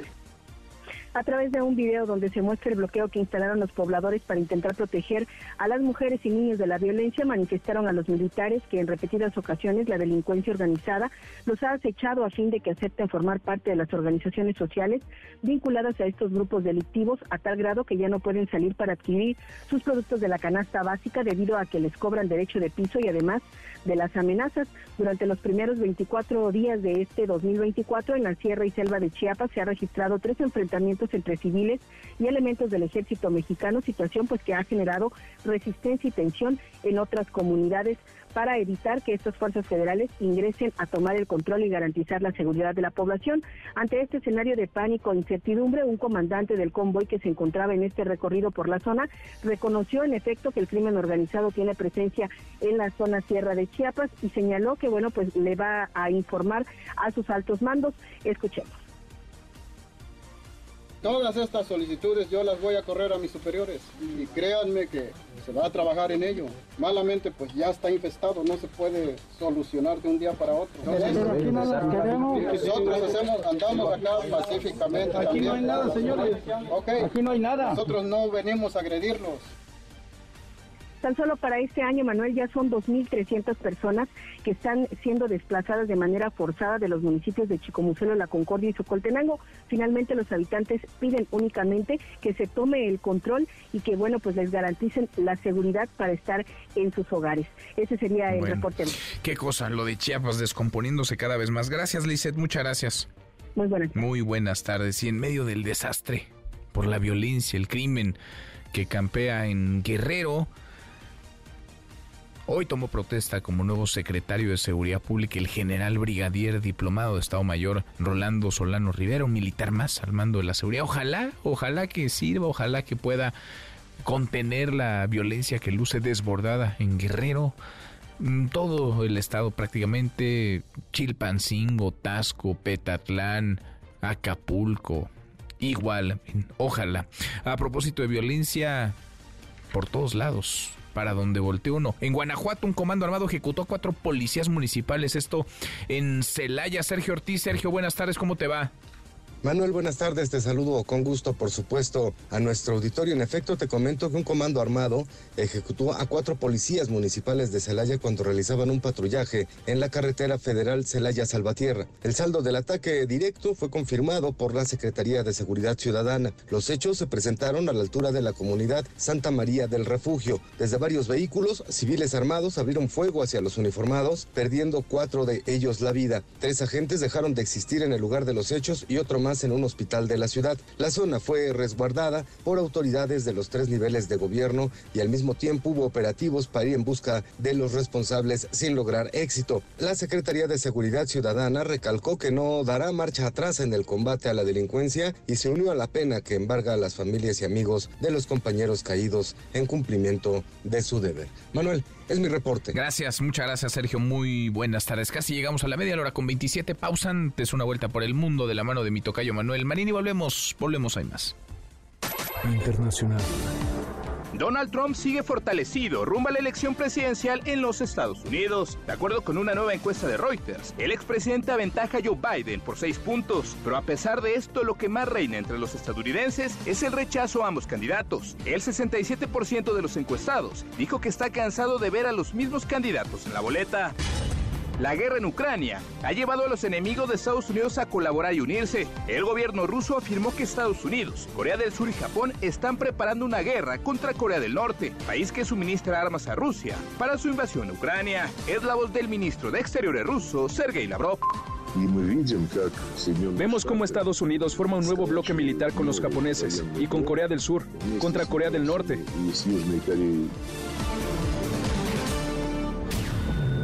Siga a Manuel López San Martín en redes sociales. Twitter, Facebook y TikTok. M. López San Martín. Continúa con la información con Manuel López San Martín en MBS Noticias. MBS Noticias con Manuel López San Martín. Continuamos. En MBS Noticias, el análisis de Gabriel Guerra Castellanos. Laura con 32. Querido Gabriel, Gabriel Guerra, qué gusto saludarte. ¿Cómo estás?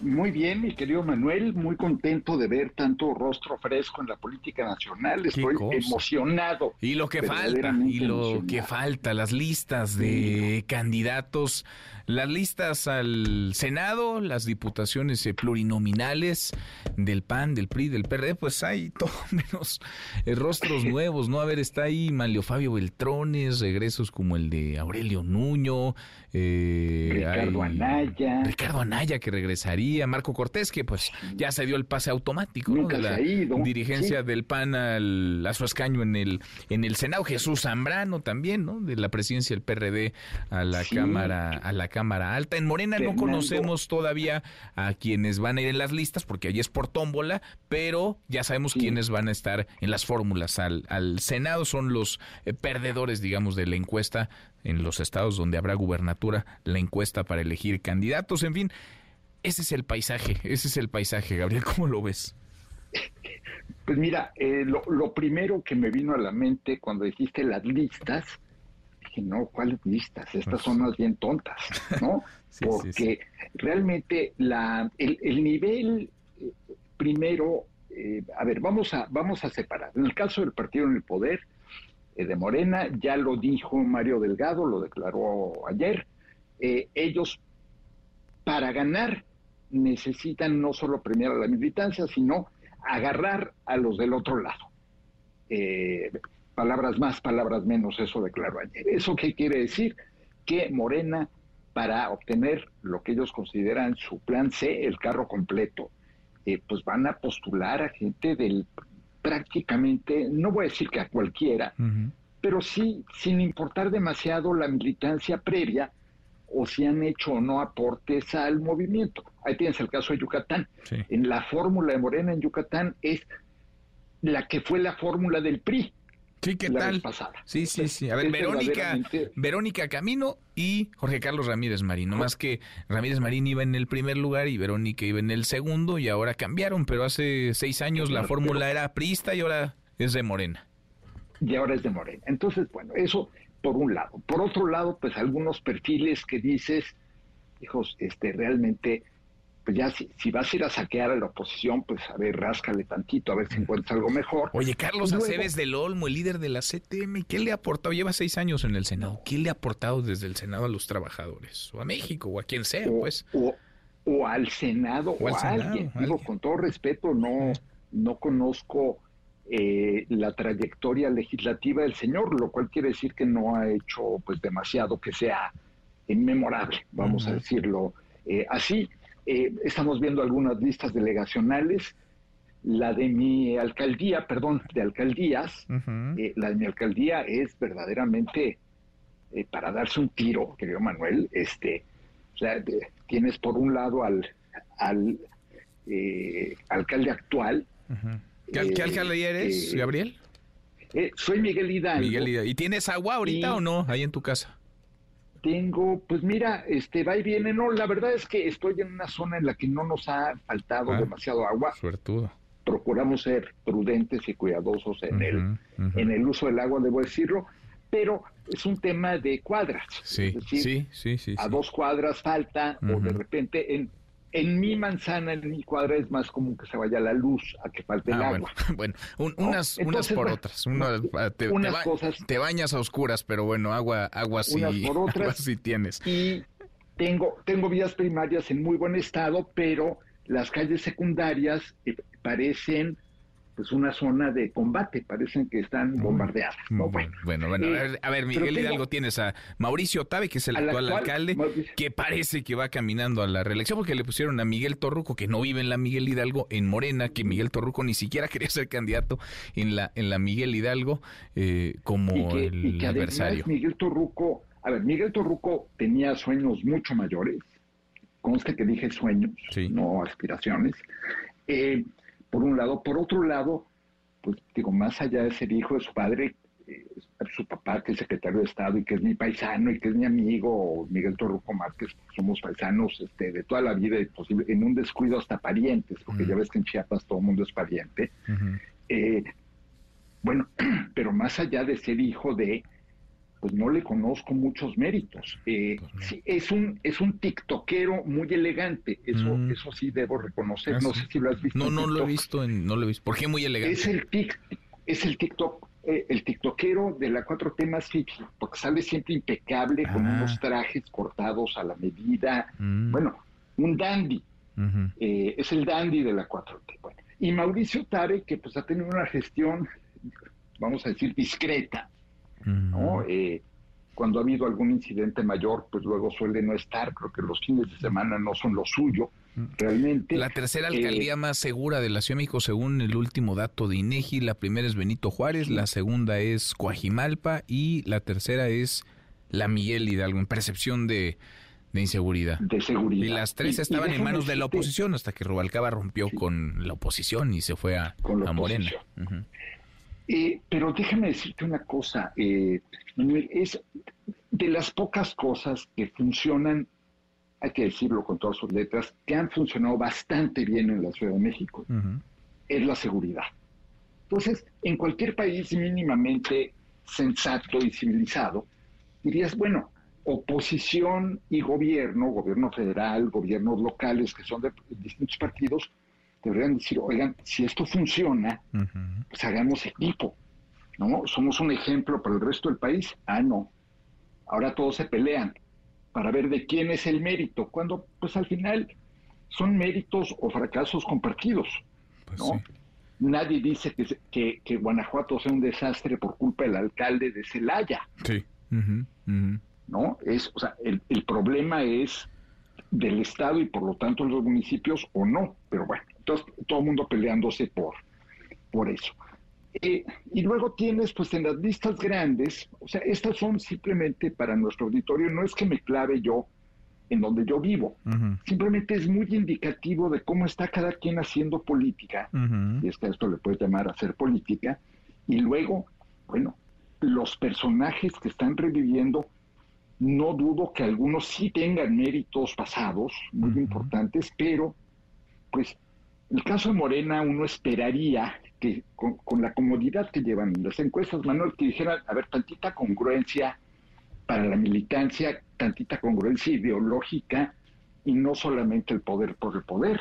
Eso Pues hay un montón de expriistas. eh, se llegaron eh, Rubiel Ávila, Alejandro Murat, Jorge Carlos Ramírez Marín. Un montón de priistas eh, conversos. Sí, y, y que, y que puedes decir, bueno, algunos ya estaban cerca desde antes, otros, pero la verdad es que, pues, entonces la idea de la renovación, pues, fue, fue más rollo. O sea, al final el ansia de poder está muy clara y muy, o sea, pareciera, pienso en Rommel Pacheco en Yucatán, digo, bueno, cualquier yucateco dice, o sea, ¿en qué momento esto se volvió morenista? ¿No? Pero bueno.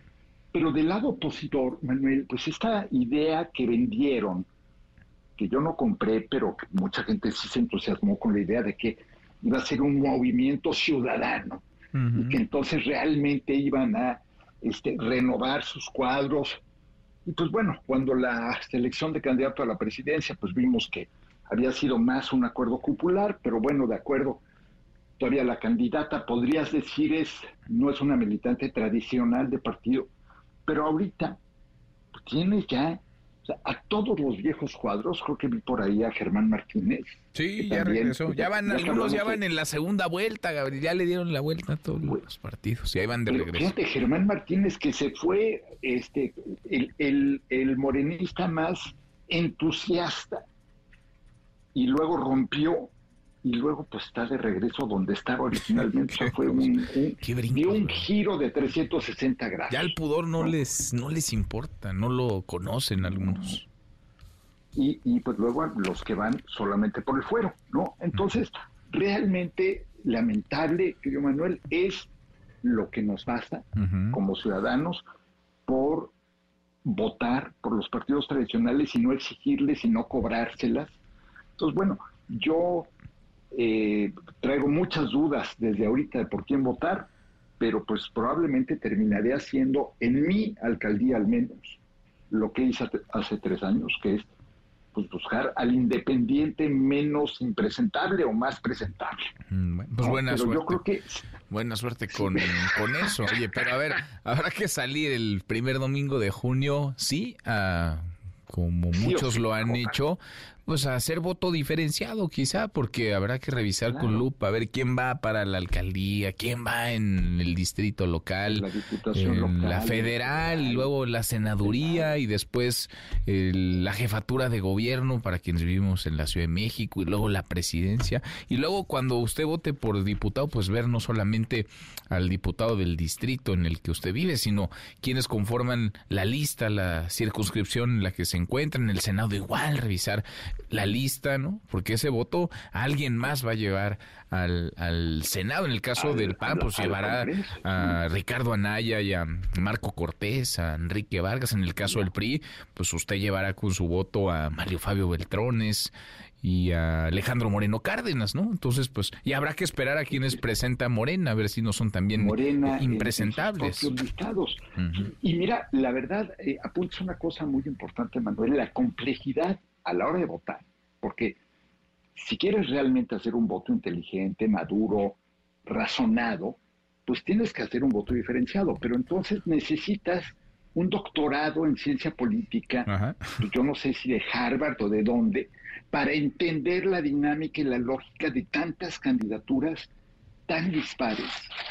Es, es, es verdaderamente, o sea, tenemos un sistema de partidos yo no sé qué hicimos como nación en el pasado, porque si esto es karma, digo, verdaderamente somos, no sé, hicimos alguna cosa terrible sí, sí, sí, Sí, habrá que revisar. ¿Te parece? Volvemos a echarle una revisada a las listas cuando Morena presente las, las propias para pues tener claridad pero de ya quiénes. no les digas listas. Querido Manuel, no seas tan generoso, no les digas listas. De las no listas, al contrario. a, las... cosas esas o a los este o a los tachones y anotaciones de los partidos. Qué horror, imagínate, ¿no? Esos acuerdos. Eh indecibles para construir esas candidaturas. Y ya ni hablemos, y ya no hablemos de esos acuerdos, ya ni hablemos de las notarías que seguramente están en juego si Marco Cortés va de por medio. No, ¿eh? y las direcciones de escuelas y quién sabe qué otras cosas habrán repartido. Abrazo grande, gracias Gabriel. bueno, un abrazo fuerte, Es Gabriel Guerra. Cuarto para la hora. Pausa, volvemos. Volvemos, hay más.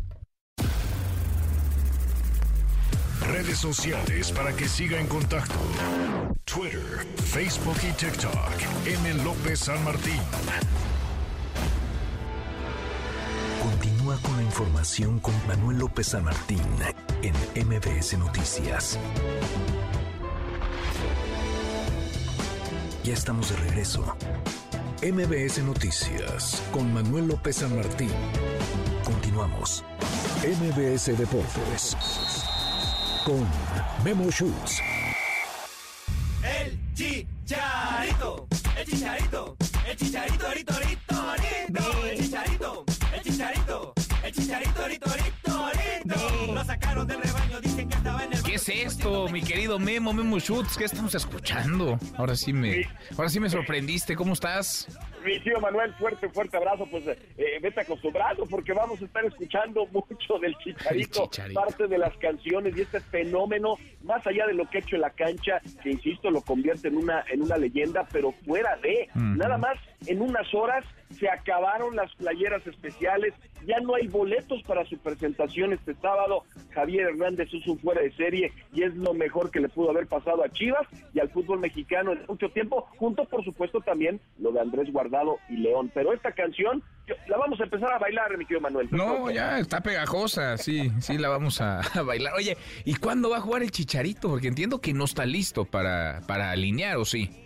No, no, no, no está listo. Él se lastima en verano del año anterior, un tema en la rodilla, sigue su rehabilitación, es un gran profesional, no, no tengo duda de ello, pero yo creo que todavía estamos a semanas de ver el debut de Javier el Chicharito Hernández. De hecho, también ya rompió el silencio, eh, querido Manuel. Vamos a escuchar al nuevo refuerzo eh, de las Chivas, invitando a su fanaticada a que A vayan al estadio el próximo sábado. Chiva hermanos, tengo unas ganas inmensas de estar con todos ustedes, así que este sábado a las 8 de la noche nos vemos en el Akron. No falten. No, pues ya. Vas a ir, no Memo, tú no te pierdes una, tú vas a todas. No, no, no, es que, es que ya no hay lugar, ese es el tema, que Manuel, ya no hay, ya no cabe ni un alfiler, la verdad es una locura el fenómeno de Javier Hernández, pero por supuesto estaremos muy atentos de todo lo que vaya a pasar y lo estaremos reportando a través de MBC Deportes. Y, y también, pues, tú sabes, ayer se disputaron tres partidos adelantados de la jornada 4 porque ya empezó este movimiento, ya sabes que es una fiesta, no sabemos qué jornada se disputa. Antes de los partidos de la jornada 3 hay tres de la jornada 4 y ayer Juárez se enfrentó a la escuadra del América, el América que sigue en, en modo pretemporada, pero gana sus partidos y ayer Sí. lo hizo fácilmente 2 a 0 con goles de Valdés y de Fidalgo. No va a salir Fidalgo del equipo, por lo que parece tampoco Brian Rodríguez. Se cayeron las negociaciones tanto con la Fiorentina como el Zenit respectivamente y así que América parece que se va a quedar con el cuadro completo pensando en ir por el bicampeonato. Y en cuanto a Tigres, Tigres frente a San Luis, los felinos en 2 minutos y 48 segundos le dieron la vuelta al partido, se llevan los tres puntos superando 2-1 a San Luis, mientras que Monterrey empató con Querétaro a 1. Así entonces, los partidos, el América, que creo debe ser considerado uno de los grandes favoritos, así como con Tigres, eh, mi querido Manuel, no hay forma de no ponerlos entre los tres para llegar a la final y otra vez ser campeones. Sin duda, sin duda. Bueno, está lo del Chicharito que ha acaparado la, la atención. Hace mucho que las Chivas no, no traen un refuerzo, creo que nunca habían traído, de hecho, un refuerzo de este, de este tamaño. No han exportado otros jugadores, pero traer un refuerzo así, pues no. Entre el Chicharito y Guardado se va a poner interesante el, el fútbol mexicano. Oye, ¿qué hay de Javier Aguirre, Memo? Bueno, el Vasco que ayer en la semifinal de la Copa del Rey, su equipo, el Mallorca, supera al Girona, que ahora en este momento está de líder en la Liga de las Estrellas, eh, con un gran partido de la escuadra eh, del director técnico mexicano. Y esto dijo al terminar la conferencia de prensa, al estilo, al estilo Javier Aguirre. La verdad es una joya, es una frase para la posteridad. Escuchen ustedes. Cuando salga del estadio, ¿cómo va a celebrar la victoria? Mítica frase, ¿verdad? Un whisky y a dormir, hijo. La Gabulín, ocho años. ¿O con José? Sí, Con dos hielos. así. Mira, pues sí. Pues sí, por supuesto. Y, y- y ya luego uno duerme muy a gusto, pero lo del Vasco, el mejor director técnico en la historia del fútbol mexicano, ya más de 200 partidos en Europa y ahora otra vez buscando un título con el modesto Mallorca, la verdad, un fuera de serie. Oye, así como hemos platicado, Memo, lo conversábamos esta semana de los eh, futbolistas mexicanos que apostaron, se fueron a Europa, lo intentaron, algunos de ellos la hicieron, el caso Andrés Guardado o el Chicharito, otros fracasaron y regresaron. Hay que reconocerle, ¿no? A Javier Aguirre, que tenía pues todo muy cómodo acá y él decide ir y lo intenta y lo vuelve a intentar y equipos medianos, y equipos chicos y, y ahí están sus resultados. Sí, el apagafuegos, ¿no? Porque los equipos que están comprometidos y que parece que van a defender, el primero, al primero que le llaman siempre es al Vasco Aguirre y usualmente lo saca adelante. La verdad también ha tenido equipos muy buenos como el Atlético de Madrid, entonces me queda claro que lo de Javier Aguirre es, es de llamar la atención. Eh, eh, Manuel, y también lo que está pasando en el Abierto de Australia, ya tenemos la final, A la ver. final de damas, Ajá. Arna Zabalenka, Arna Zabalenka que superó a Coco Goff y ahora va a estar enfrentando a la China Zheng Qinwen y en las semifinales de varones Sinner, el italiano frente a Novak Djokovic, que está buscando su título número 11. Imagina, es una locura lo de Novak Djokovic, mientras que Zverev va a enfrentar a Daniel Medvedev. Así el panorama en el Ah. abierto de Australia. Yo sé que tú apoyas a Novak Djokovic. Oye, es que es... ¿Tú decías ya es el más grande?